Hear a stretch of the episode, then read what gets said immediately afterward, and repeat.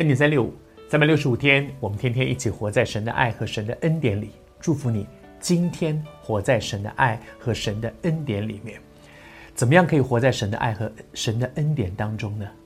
鼓励你要打开圣经，要读神的话，因为出于神的话，每一句都带着能力。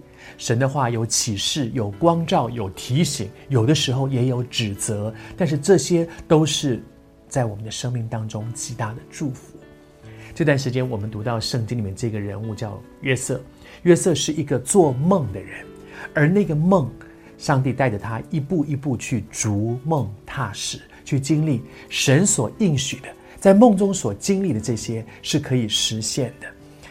约瑟在埃及经过了很长的一段路程，经历了很多生命里面的一些试炼，以至于他成为埃及的宰相。现在爸爸知道了。我那个宝贝的儿子约瑟没有死，而且在埃及做了宰相。那个父亲说：“罢了罢了，我要趁着我还还在，我还没有死之前，我一定要到埃及去，我要去看看我的那个宝贝儿子，那个现在竟然做了埃及宰相的约瑟。”当当雅各一路起行的时候，雅各是个什么样的人？雅各是个非常聪明的人，所以。他恐怕有很多在他的生命当中过去的经历，成为他判断一件事情的缘由。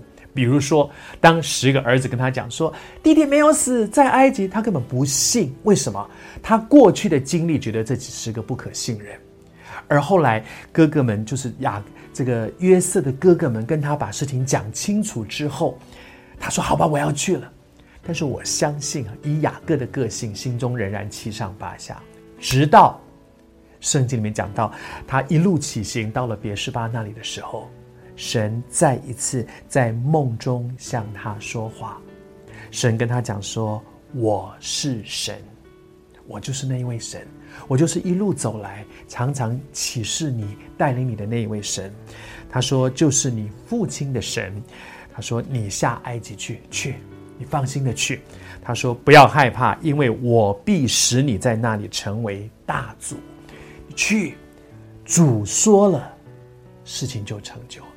我相信，以雅各那种善疑，雅各那个对别人不信任，那个太聪明，你知道，越聪明的人越不容易信任别人。傻傻的人，别人说什么都相信；越聪明的人，越会觉得，嗯，不对，他这样讲是这样吗？是那样？但是以雅各这么聪明的人，他不是那么容易信任别人的，直到神说话。在他过去生命的经历里面，知道神怎么说，事情真的就怎么成就。所以，当神跟他说：“你下埃及去”，他的心定下来了。你也正在面对你生命当中的十字路口吗？愿主今天也对你说话。打开圣经来，主会对你的心说话，让你或向左，或向右，心中有一个笃定，知道这是神带领我往前走的。祝福你。笃定的领受神的启示。